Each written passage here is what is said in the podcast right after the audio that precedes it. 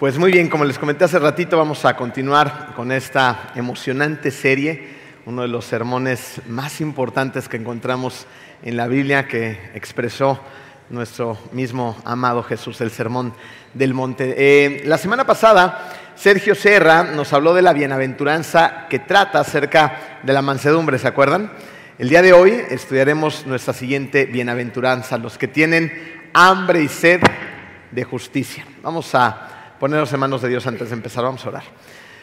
Querido Dios, te damos tantas gracias, Padre amado, eh, por tenernos aquí, reunidos en tu nombre, Señor, que nos has permitido adorar, nos has permitido alabarte, Señor, y ahora vamos a escuchar tu, eh, palabra, Padre. Te pedimos que pongas esa tranquilidad en nuestros corazones, pero que también abras nuestros corazones para recibirla con poder para recibirla con los brazos abiertos, Señor, y que trabaje con poder tu palabra en nuestras vidas y en la de los demás. Gracias por esta iglesia, gracias por toda la gente que está reunida aquí y también por las personas que nos ven por internet. En el nombre hermoso de ti, Jesús. Amén. Em, todos, de una u otra forma, hemos experimentado algunos deseos que nos impulsan a hacer ciertas cosas, ¿no es así? Algunos impulsos que tenemos ahí en el corazón que nos empujan a luchar, a alzar la voz, a defender personas, ideas, conceptos.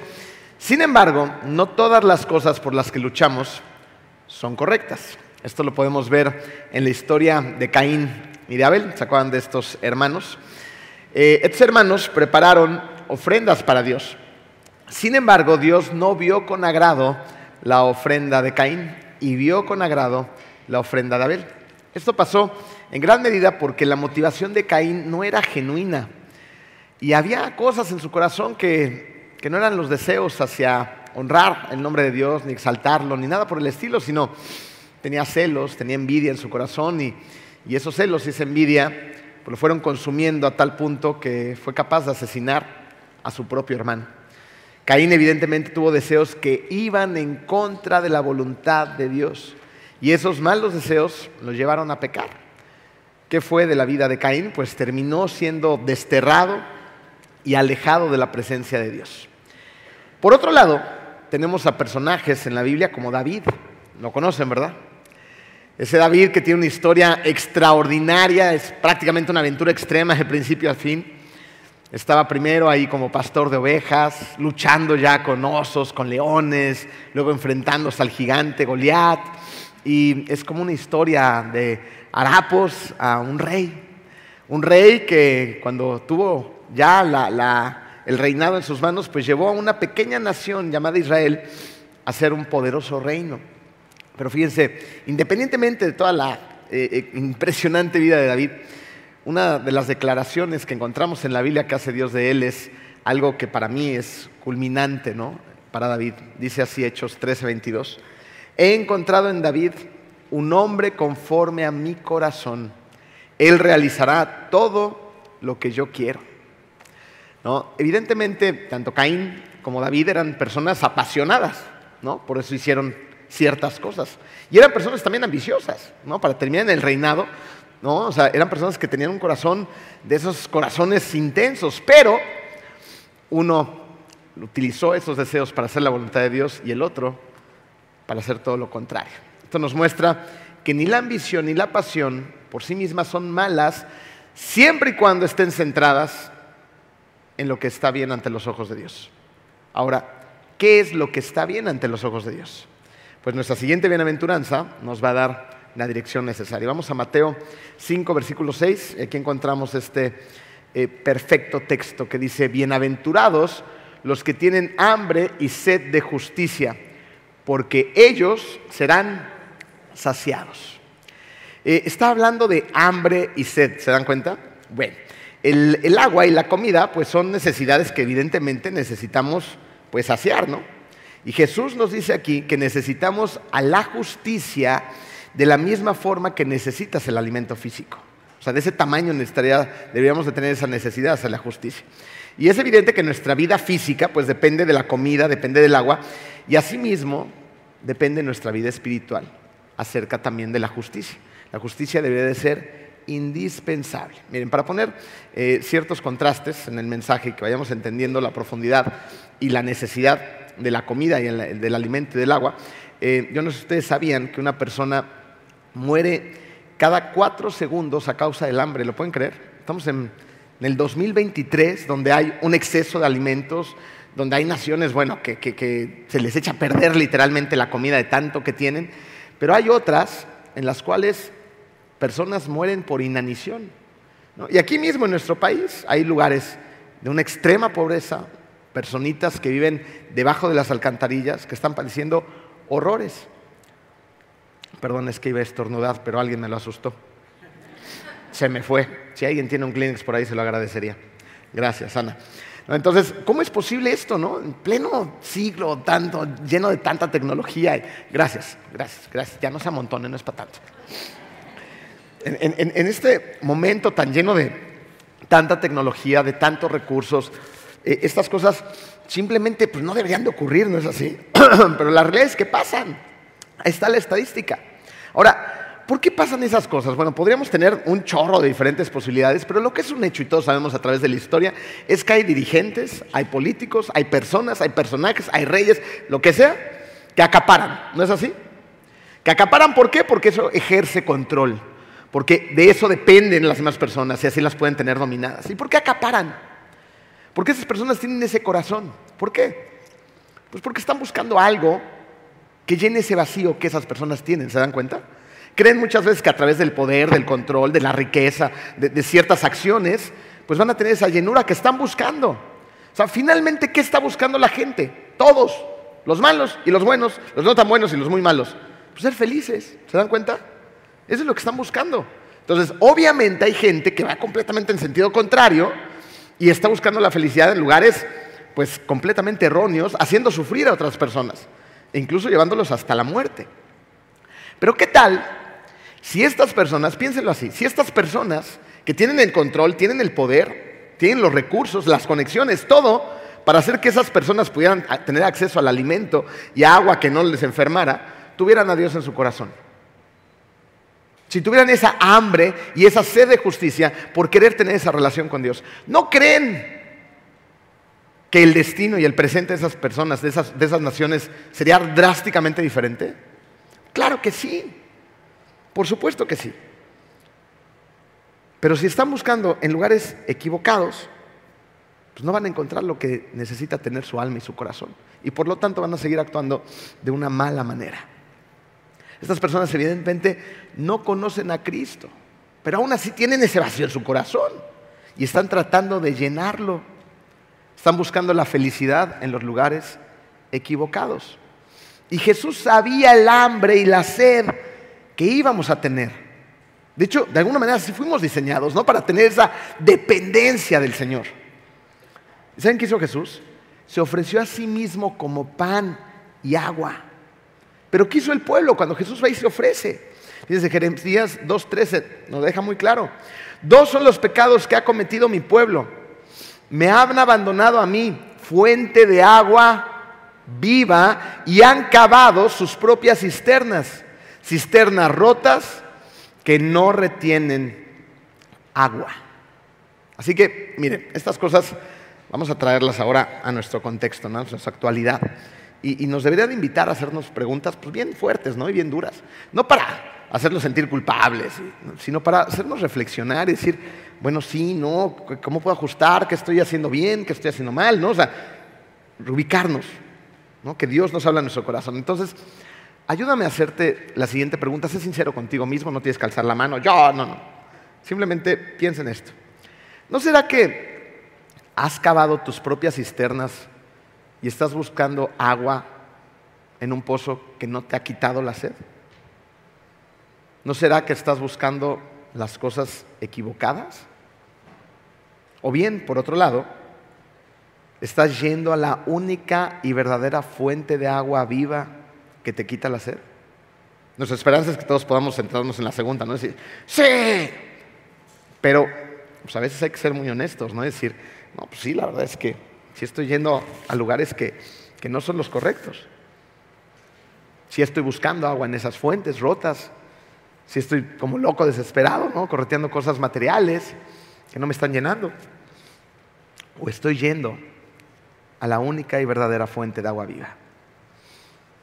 ¿Por qué la gente está pues tan desesperada por alcanzar esas cosas que no llenan su corazón? Porque para el mundo es un misterio. Es un misterio el cómo ser felices. Si no, el mundo sería feliz, ¿estás de acuerdo? Pero Jesús nos revela ese misterio nos muestra el camino para la felicidad, para la verdadera felicidad, para tener gozo en nuestro corazón. Y ese misterio, ¿saben dónde lo encontramos? Evidentemente en la palabra, en las bienaventuranzas. El primer mensaje que trató de las bienaventuranzas se trató acerca de ser pobres de espíritu, ¿se acuerdan? Esto tenía que ver muchísimo con reconocer que estamos en una bancarrota espiritual, que no puedo salvarme a mí mismo, que dependo de, mi Salvador, de mi Señor, lo cual me lleva a postrarme humilde ante Él. La siguiente bienaventuranza trató acerca de llorar por nuestros pecados, ¿no? o sea, reconocer que somos pecadores, ¿no? deleitarnos en ellos, eh, eh, reconocer que, que caemos ante el pecado, que necesitamos también que alguien nos salve. Sergio nos habló acerca de la mansedumbre. Una persona orgulloso que no es mansa, pues tampoco puede ser salvada. Y el día de hoy estamos tocando el tema acerca de tener hambre y sed. ¿De qué? De justicia. Cuando empezamos a hacer todo esto, entonces empezamos a ser felices de verdad. Y miren, todo esto es grandioso porque todo lo que realmente necesitamos lo tenemos por medio de Cristo. ¿Se dan cuenta? Lo que realmente necesitamos, Cristo nos lo da. Y es un contraste pues, muy interesante porque tú puedes ver al mundo hoy en día como está cavando un pozo, cavando otro, cavando otro, estresado todo el tiempo, en un movimiento, en una vorágine de actividad en el que muchas veces nos subimos, y están cavando cisternas rotas tras otra cisterna rota, tratando de quitarse esa sed con agua que no sacia la sed. Por otro lado, tenemos a un Dios todopoderoso, creador del cielo, la tierra, las constelaciones, el universo, de ti mismo. Te creó a ti con sus propias manos, ofreciéndote ser parte de su reino, para que también puedas encontrar esa felicidad que tanto anhelas. Y algo que es muy interesante es ver cómo eh, pues no somos tan diferentes a los judíos de aquella época, ¿no? los que les hablaba Jesús hace más de dos mil años. Podemos decir, no, es que yo no tengo nada que ver con esas personas, otra cultura, otro tiempo. ¿no? La Biblia podría ser obsoleta, claro que no, la palabra de Dios es eterna y permanece. Y aquí ves cómo eh, esos judíos de aquella época pues, sufrían lo mismo que muchas veces sufrimos nosotros. Se sentían vacíos, cavaban sus propias cisternas, estaban desesperados por obtener ciertas cosas, eran una bola de materialistas de hedonistas, ¿no? igual que nosotros muchas veces, hay que ser honestos, ahí a veces está nuestro corazón. Pero ¿qué tuvieron los judíos? Lo mismo que tenemos tú y yo. Tuvieron a Jesús frente a ellos. Y Jesús llegó ofreciéndole todo lo que necesitaban. Pero los judíos de aquella época, salvo unos cuantos, no le reconocieron. Allí estaba Jesús ofreciéndole exactamente lo que necesitaban. Un reino eterno, dándoles esa llenura para llenar ese vacío que tenían, dándoles el consuelo que necesitaban. Pero ¿qué hicieron con Jesús? No lo quisieron escuchar, le dieron la espalda y luego lo crucificaron. Eso hicieron con Jesús, con el único que podía satisfacer verdaderamente sus necesidades. Entonces, para que no nos pase lo mismo a nosotros, vamos a enfrentar algunas preguntas, primero para que nos quede claro lo que significa esta hambre y esta sed, y después para hacernos reflexionar un poquito más. ¿Están listos? Bueno, vamos por la primera pregunta. ¿Qué significa tener hambre y sed? Miren, tener hambre y sed tiene que ver con un intenso deseo. Y la verdad es que nosotros hoy en día no lo entendemos muy bien, porque ¿qué pasa cuando tú tienes sed? ¿Qué haces? ¿Te cuesta mucho trabajo conseguir agua? No, o sea, yo no me acuerdo la última vez que tenía una sed desesperada. ¿no? lo que hacemos es pues bajas a la cafetería y te compras una botellita de agua, ¿no? Si traes tu termo, vas a cualquier esquina de la iglesia y lo rellenas. En tu casa vas al refrigerador, a la cocina, listo, ¿no? En la calle te paras en cualquier oxo en cada esquina, se acabó, ¿no es así? ¿Cuándo tienes hambre? Pues porque se te pasó la hora de la comida. Esa es nuestra hambre, ¿no? En la mayoría de los casos. Puede haber uno por ahí más drástico, ¿no? Pero, híjole, yo como a las dos, ya son las cuatro, ya mi pancita está empezando a hacer ruido. Esa es nuestra hambre, esa es nuestra sed. Pero no en todos los casos ha sido o es el mismo caso. Fíjense, eh, James Boyce fue un teólogo que contó el siguiente relato acerca del mayor eh, Gilbert, eh, acerca de una sed impresionante que pasaron él y sus hombres en el desierto de Palestina en la Primera Guerra Mundial. El relato, un extracto del relato, dice así, pongamos atención, habla acerca de la sed. Nos dolía la cabeza, se nos pusieron los ojos inyectados en sangre, se nos hinchó la lengua, los labios se nos pusieron morados y se nos reventaron. A los hombres de atrás de la columna nunca más los volvimos a ver, murieron. Pero la fuerza desesperada siguió hasta Sheria, donde había pozos, la fuerza desesperada. De no haberse podido apoderar del lugar al caer la noche, miles habrían muerto de sed. Ese día luchamos como luchan los hombres por su vida. Lo primero que encontramos fueron las grandes cisternas de piedras llenas de agua fría para beber. Pasaron cuatro horas antes de que el último hombre hubiese bebido agua. Creo que todos aprendimos nuestra primera auténtica lección de la Biblia. Escuchan cómo cierra. Si tal hubiese sido nuestra sed de Dios y por su justicia, por su voluntad en nuestras vidas, un deseo consumidor que nos embriagase totalmente, cuán ricos en el fruto del Espíritu seríamos. Qué palabras tan fuertes. Una persona que estuvo padeciendo una, una sed auténtica, verdadera, pone en contraste la sed que deberíamos de tener acerca de nuestro Dios, de su justicia, de su amor, de nuestra relación con Él.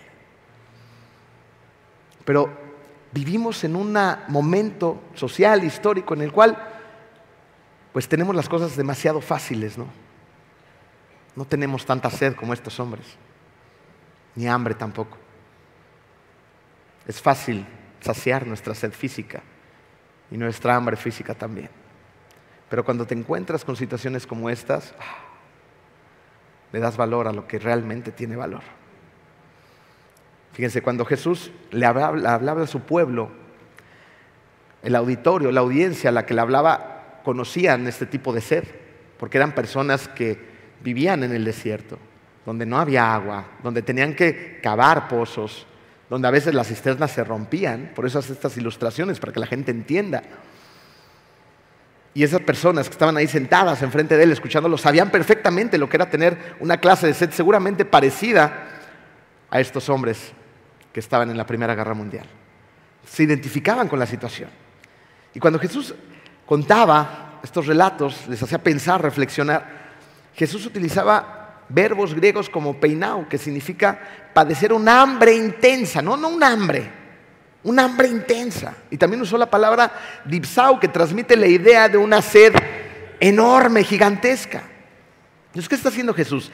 Jesús está haciendo uso de los más fuertes impulsos físicos, cuando tienes esta necesidad de tanta hambre, de tanta sed, en una acción que es continua.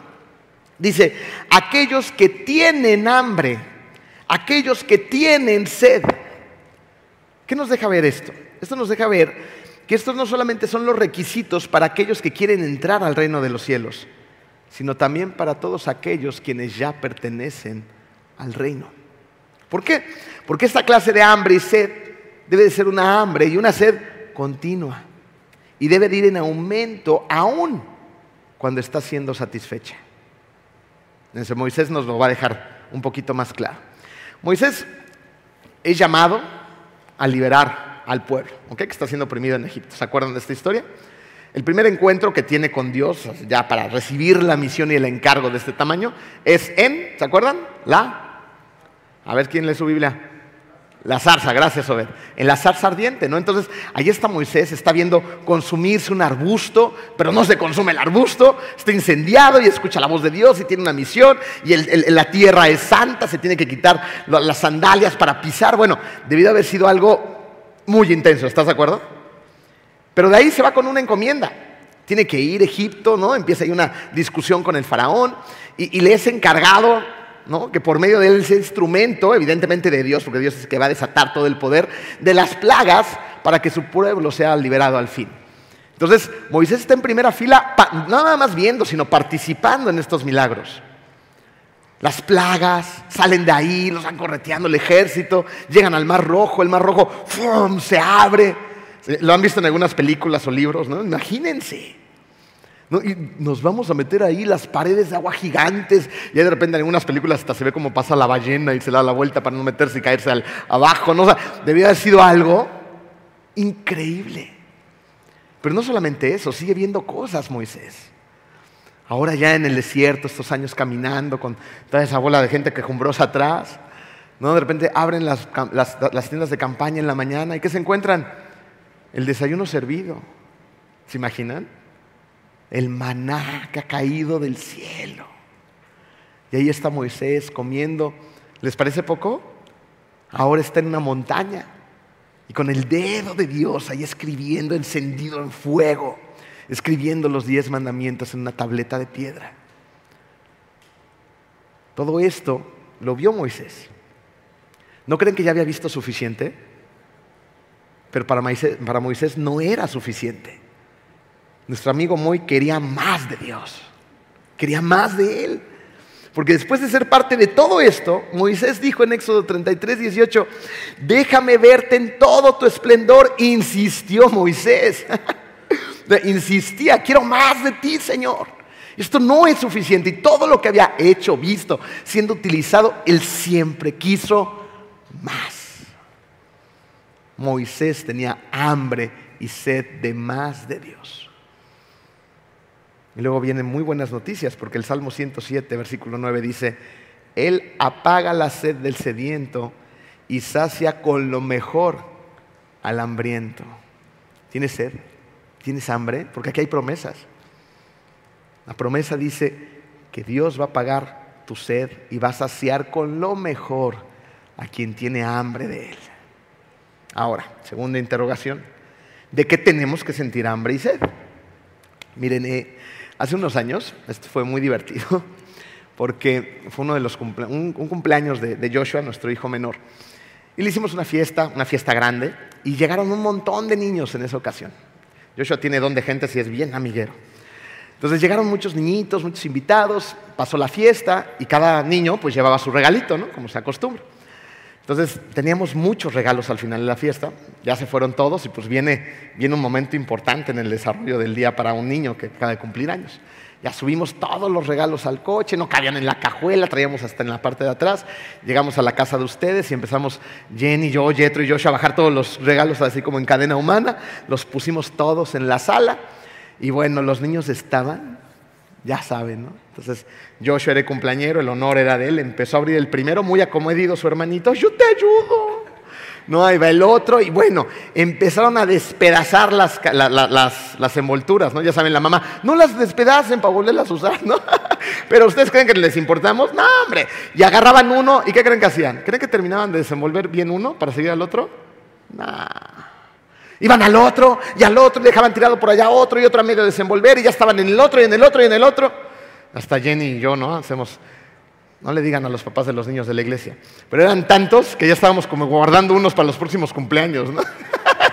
Digamos, estos seguros no te van a gustar, vamos a guardarlos para reciclarlos. Luego terminan encontrándolos y siempre los utilizan ellos, ¿no? Pero bueno, estábamos y no, no podíamos, ¿no? Era, era demasiada emoción, era como ir de una euforia a otra. ¿No vivimos en un mundo que nos trata de mantener en esta vorágine de emociones, yendo precisamente de una euforia a otra, de un deseo a otro, de una distracción a otra? ¿Te identificas? Porque no es un tema nada más de niños, es un tema de nosotros. Ahora, ¿por qué pasa esto? Pues porque estamos tratando de encontrar algo que por fin nos haga sentir satisfechos. Este regalito, ay, sí está muy bonito, pero ahí hay uno más grande, y uno más grande, y uno más grande, y uno diferente, y uno más chiquito. ¿Qué me va a hacer sentir satisfecho? Quiero algo más, quiero algo diferente. Esto ya me aburrió. Y es por eso que también de repente andamos no nada más brincando de cosa en cosa, sino de relación en relación. De amistad en amistad, de matrimonio en matrimonio, de noviazgo en noviazgo. Porque ya no me entretiene. O sea, voy por otra cosa más de iglesia en iglesia. Ay, es que está esto, está el otro, esto no me gusta aquello, este no. Y ahí vamos. No somos satisfechos con nada. Estamos buscando algo que por fin nos haga ser felices. Pero hacer esto tiene resultado. A ver, Encuesta. ¿Funciona? Aquí es donde participan. no funciona. No funciona. Es como ir desesperadamente correteando el viento, ¿no es así? Tratando de alcanzar y agarrar y acaparar y tener más y más amigos y más relaciones y más vistas y más likes y más y más. ¿Y cómo terminas al final de la semana? ¿No terminas exhausto? Y muchas veces terminas más vacío de como empezaste, ni siquiera más lleno. Pues estamos correteando el viento. La gente corretea el viento y cree que eso lo va a hacer feliz. Pero evidentemente eso no nos hace felices. ¿Qué nos hace felices? Tener una íntima, profunda y verdadera relación con nuestro Dios. Eso nos hace felices, realmente felices. Ahora, parte del camino que encontramos para ser felices y tener gozo, lo encontramos precisamente en tener hambre y sed de justicia. Esto es muy interesante porque la palabra justicia en griego es dikaiosuna. ¿Saben qué significa? Estar bien con Dios. Eso es la justicia. Estar bien con Dios. Eso quiere decir que la verdadera felicidad es estar bien con Él. Cuando estás bien con Dios, ¿no te sientes tranquilo? ¿No te sientes en paz? Como que, como que no necesitas nada más. No necesitas más cosas, no necesitas andar brincando de una relación a otra, no necesitas más metas, más logros. Claro que son buenas las metas y los logros, no estoy, hablando, no estoy diciendo que eso sea malo, pero encontramos satisfacción en el Señor cuando hacemos lo que sabemos que le gusta que hagamos. ¿No es así? Y cuando no lo hacemos, ¿cómo nos sentimos? ¿No te sientes en paz? ¿No te sientes tranquilo? Porque ahí está, ¿no? El Espíritu Santo dentro de nosotros. O sea, ayúdeme. Gracias. Ya saben que soy malísimo con las palabras así. ¿no? Entonces ahí está el Espíritu Santo haciendo eso. ¿No? dentro de nosotros, ¿no? Y está trabajando dentro de nosotros, para allá no, es para acá, y entonces pues no tienes paz porque estás haciendo lo que no le gusta al Señor. Pero ¿cómo estar bien con Dios, no? Esto también es muy interesante. Y esto va a apuntar a dos cosas la salvación y la santificación. Vamos a pasar rápidamente por la salvación. La persona que tiene hambre y sed de justicia debe estar buscando la salvación. Debe ser una persona humilde, que se dé cuenta que ha pecado, reconoce su pecado, que se dé cuenta que necesita ser salvado y no puede ser salvado por sí mismo y necesita el perdón de Dios. Entonces, si quieres ser verdaderamente feliz, no hay manera de ser feliz si no tienes a Dios en tu corazón. No hay forma. Esas personas que son ateas y tremendamente felices, cuando empieces a indagar un poquito en sus vidas, te vas a dar cuenta, como dice nuestro pastor, del tiradero que tienen en sus vidas. No hay felicidad real sin Dios, no hay manera, no hay forma, no existe. Entonces, para ser felices necesitamos ser salvados por Dios.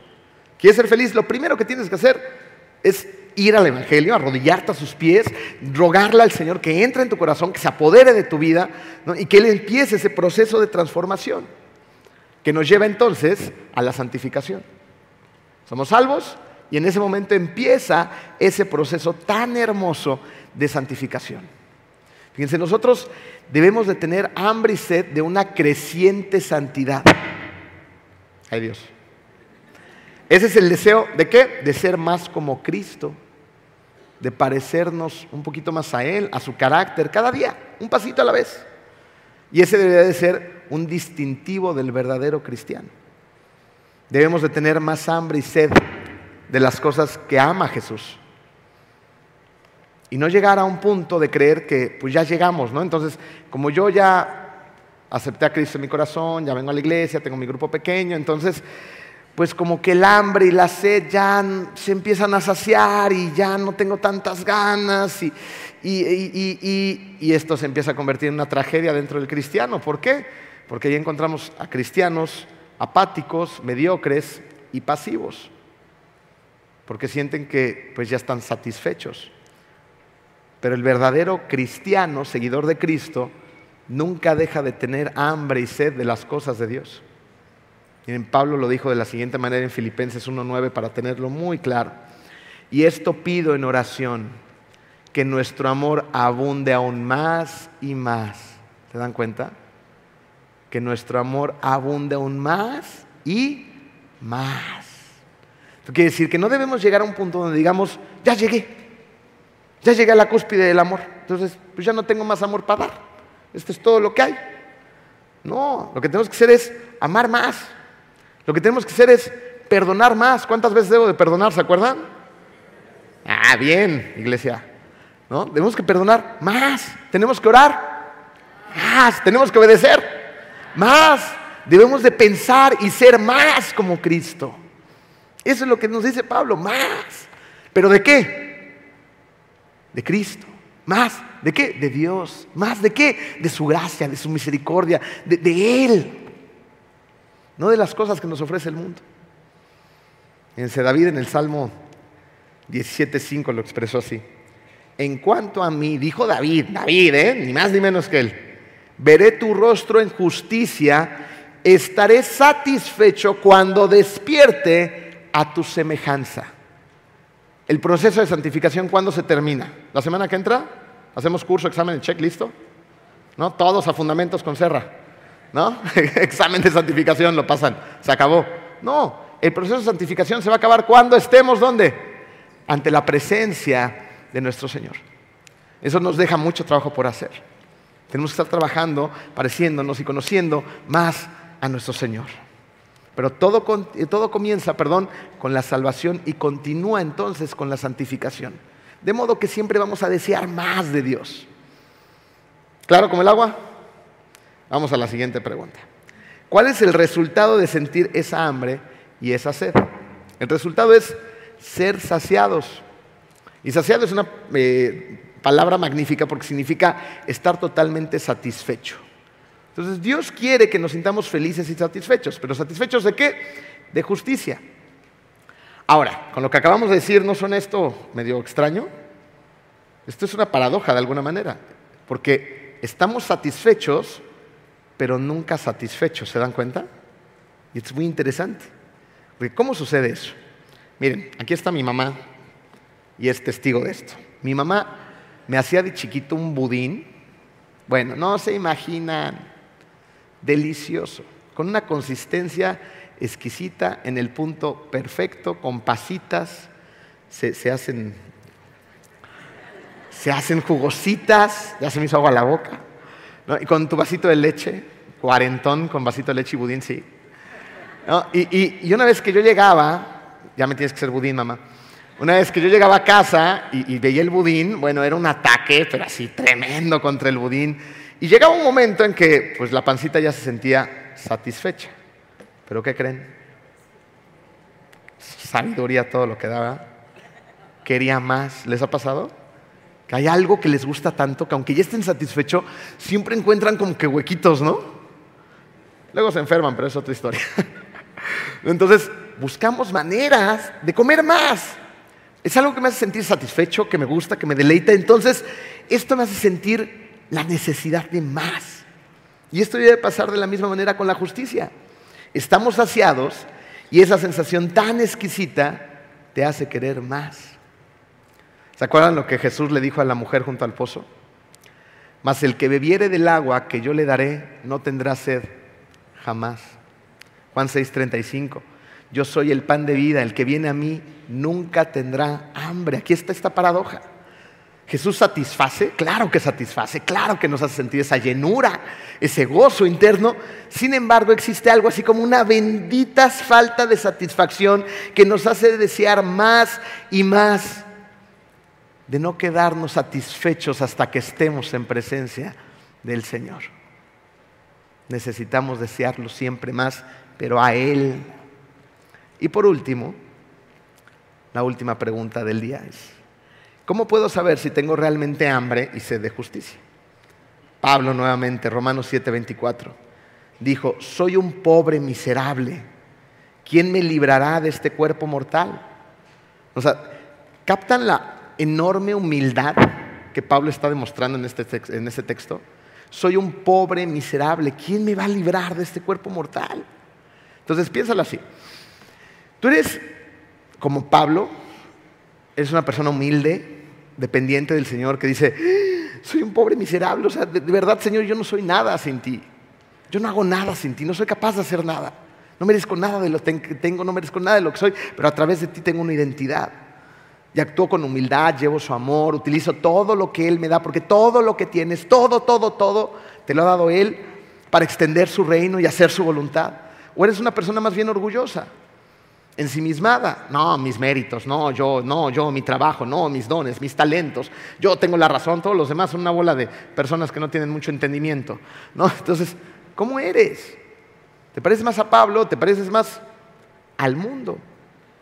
¿Eres una persona que está satisfecha con la llenura de Dios o estás buscando estar satisfecho con todo lo que el mundo te ofrece? ¿Te satisfacen las cosas externas o te satisface tu relación con Dios? Y sé honesto y dije, bueno, estoy batallando con esto y esto, entonces necesito apuntar más hacia dónde. Pues evidentemente hacia el Señor. ¿O qué tal si realmente sientes hambre por la palabra de Dios? Hambre, sed por su palabra. Bien como lo dice Jeremías 15, 16. Al encontrarme con tus palabras, yo las devoraba ellas eran mi gozo y la alegría de mi corazón. Pero la palabra yo las devoraba. quiero la palabra de Dios. La necesito. Me deleito en ella.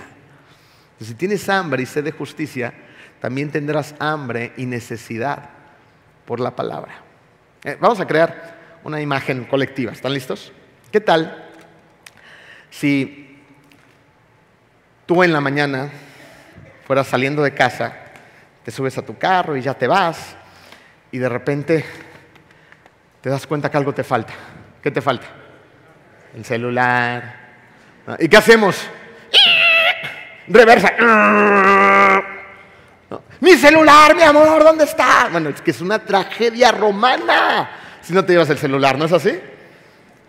En el caso de que de plano ya se te olvidó, ya tenías prisa, bueno, voy a hacer el sacrificio de estar sin mi celular de aquí hasta la hora de la comida. Y estás ansioso porque no puedes ver todos tus mensajes. No puedes ver las redes sociales las vidas perfectas de tus amistades. Y tienes una duda y San Gogol no está presente en tu día ese día. ¿Quién te va a contestar? Maps. ¿Cómo llego a la Tulum, Dios? Porque ya ni sabemos pedir referencias, ¿va? ¿Qué tal si en lugar del celular salías de tu casa, fueras en el coche, primera cuadra y mi Biblia? No me puedo ir sin ella. Voy por mi Biblia. Regresaras. ¿Dónde está mi Biblia, mi amor? Aquí está mi vida. Y llevo la palabra de Dios conmigo. Y llegarás a la oficina, a tu trabajo, a la escuela, en donde estés, con la palabra de Dios ahí. Una Biblia así usada, desgastada, rayada, con apuntes, con notas, una Biblia que, se use, que el papel esté arrugado. ¿No? Son las Biblias que a mí más me gustan, las que se usan, se desgastan. Y que cuando tengas una duda, en lugar de ir a San Google, ¿qué hago con mi vida, Señor? Google, Google, Wikipedia. No, no, no, no, no. Vamos a Proverbios, vamos a los Salmos, vamos a los Evangelios. ¿Qué dice el Señor? En lugar de estar viendo las vidas perfectas del vecino y morirte de envidia, no, ¿A dónde voy? A los personajes bíblicos, voy al carácter de Cristo. ¿Qué le emocionaba a Jesús? ¿qué le emociona a Jesús? Pero lo podemos ver a través de su palabra. ¿Qué le rompe el corazón? ¿Qué decisión tomaría él? ¿Qué haría Jesús? Ahí en su palabra. ¿Se imaginan cómo sería nuestra vida? ¿Se imaginan si antes de dormirnos en la noche, ahí con nuestra pantalla en la noche, modificando toda la estructura de nuestro sueño, sin dejarnos dormir y descansar bien por las noches, nos despidiéramos con la palabra de Dios en la mano? Tu sueño sería diferente y tu día al día siguiente también. Si te despertaras en la mañana y en lugar de lo primero que haces, el teléfono y hasta el baño te lo llevas, ¿no? Agarrar lo primero que haces, gracias Dios, un día más estoy en esta tierra, a ver, ¿qué tienes para mí? ¿Se imaginan que pudiéramos ser como el autor que acaba de escribir estas palabras? Devoraba su palabra, encontraba delicias y gozo en ella, pues la devoraba.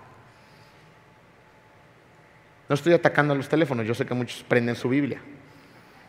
Pero, pero prendemos la Biblia. Aún en nuestros teléfonos, ¿vamos a ella? ¿O vamos a otras cosas que nos distraen? Yendo de una distracción a otra, de una diversión a otra, de un video a otro, de una red a otra, de un programa a otro. Es válido entretenerse. Nosotros lo hacemos, ¿eh? Pero lo que no es válido es pasar la vida ahí. Eso no es válido. Nos distraemos de las cosas importantes y, y luego nos sorprendemos de que nuestra vida, nuestros hijos, nuestros matrimonios esté hecho pedazos. Pues porque no tenemos dirección, la dirección nos la da Netflix. ¿No? Entonces, ¿qué esperamos? Jeremías dice, al encontrarme con tus palabras yo las devoraba, eran mi gozo y eran la alegría de mi corazón. Pero tenemos que tener esa hambre y esa sed de justicia. Porque si no le das suficiente importancia a la palabra, si no la buscas, si no la quieres en tu vida, si no te interesa, ojo. Porque puede ser que incluso ni siquiera seas un hijo de Dios. Y eso es muy delicado. Muy delicado, porque te estás jugando ni nada más ni nada menos que la eternidad. Ni más ni menos. Pero cuando devoramos su palabra, ¿qué encontramos? Pues encontramos lo que necesitamos. Crecemos como hijos de Dios y además, cuando creces como hijo de Dios, eres fácil de reconocer como un hijo de Dios, ¿no es así? Eres fácil de reconocer. Así que escuchar esta frase de, ¿eres lo que comes? ¿No? Se reconoce a alguien que come mal. Se reconoce también a un hijo de Dios. Cuando devora su palabra, cuando su carácter está siendo moldeado por la palabra, se reconoce, como en sus frutos.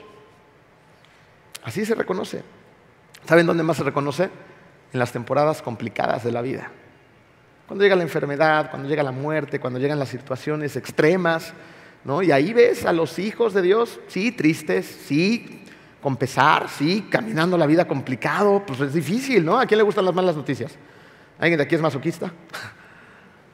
No nos gustan, pero cuando somos hijos de Dios, caminamos a través de los valles de sombra, no nos quedamos ahí a vivir, ¿se dan cuenta? La palabra dice, caminas por el valle de sombra. La palabra también dice, el Salmo 23, hermoso salmo. Tú me conduces por verdes pastos, me haces descansar. Con tu callado me llevas, tú me pastoreas, tú estás ahí. O sea, sabemos, ¿se dan, cuenta? ¿se dan cuenta? Como hijos de Dios sabemos quién va delante de nosotros, quién va al lado de nosotros, quién va atrás de nosotros, quién nos sostiene. Pero eso lo sabemos cuando tenemos una relación, cuando confiamos en nuestro Padre y nos rendimos ante Él. Y ahí la gente nos reconoce, dice, ¿y este cómo le hace? Que le está yendo de la patada y todavía, bendiciones. Proverbios 27.7 dice, al hambriento todo lo amargo es dulce. Porque aún en momentos amargos podemos sentir la dulzura de la palabra y del cobijo de nuestro Señor. Algunas personas solamente están felices cuando les pasan cosas buenas, pero cuando se encuentran con problemas, cuando las cosas se ponen mal, se les quita el hambre y la sed de Dios, porque están sencillamente persiguiendo la felicidad del mundo, no la felicidad que Dios ofrece. Llega un momento en la vida en que cuando llegan esos momentos de pruebas, esas pruebas pueden incluso ser dulces, como los buenos tiempos. ¿Sabes por qué? Porque Dios se encuentra en estas pruebas llevando a cabo sus propósitos. Así que si estás en medio de una prueba, busca el propósito en esta prueba. Tienes que confiar en que Dios está en control, por más dolor que sintamos, por más tristeza que sintamos a veces, descansa en los brazos de tu Señor. Que se note que eres un hijo de Dios que confía completamente en Él, en sus propósitos, aunque a veces no nos gusten su voluntad siempre es buena, agradable y perfecta. Así que pregúntate, ¿tu hambre y tu sed son condicionales o son incondicionales? Porque si nada más estoy de buenas, soy buen cristiano en los momentos buenos de la vida, pero cuando llegan los malos, entonces pues todo cambia. Tal vez tu hambre y tu sed sean condicionales. ¿Se acuerdan del joven rico? Este joven que se acerca con Jesús y le hace una pregunta acerca de cómo entrar al reino de los cielos. Dice, pues ándale, ve, renuncia a tus posiciones y sígueme. ¿Y qué hace este muchacho? Ah, tengo mucho. ¿No? sí quiero de ti, pero pues quiero más allá. Entonces pregúntate, ¿mi sed es condicional y mi hambre como la de este joven? Porque este joven nunca fue saciado, ¿eh? Nunca. Se fue con sus cosas materiales y la sed espiritual nunca se le quitó. Entonces, ¿cómo te va a ti? Tú dices cosas como, bueno, sí quiero a Cristo, pero también quiero a mi pecado. Quiero a Cristo, pero también sigo enamorado de mi orgullo. Quiero a Cristo, pero ay, esas mentiras con las que batallo todavía las quiero conservar. Quiero a Cristo, pero mi materialismo es, ah, es muy fuerte, no puedo desprenderme de todo esto. Piénsenlo así. Un hombre hambriento, verdaderamente hambriento, no quiere comida y un reloj nuevo. ¿Qué quiere un hombre hambriento? Comida y ya. Un hombre sediento no quiere agua y una chamarra nueva. ¿Qué quiere un hombre sediento? Agua y nada más. ¿Qué es lo que tenemos realmente que querer tú y yo? A Cristo. A Cristo. Y nada más. Solo Él nos puede dar la satisfacción que anhela nuestro corazón. Vamos a orar. Querido Dios, te damos tantas gracias, Padre amado, por, por tu palabra, por tu enseñanza, Señor, y porque a través de las bienaventuranzas podemos encontrar el verdadero camino a la felicidad que solamente tú nos ofreces, Padre. Esta mañana yo te quiero pedir por todas las personas que aún no depositan su confianza y su fe en ti, Padre.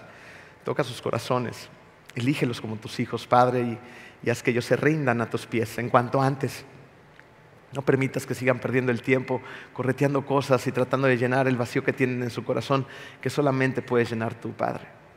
Para los que te tenemos en nuestro corazón, Señor, empújanos a abrazar por completo el proceso de la santificación y a cada día tratar de parecernos un poquito más a Jesús. Un poquito más, Señor. Es muy complicado para nosotros, pues a veces el cuerpo es débil, pero tú nos fortaleces, Señor. Nos ponemos en tus manos hoy y siempre. Te damos gracias por esta iglesia, por tu palabra, por lo que estás haciendo y por lo que harás. En el nombre hermoso de ti, Hijo Jesús. Amén.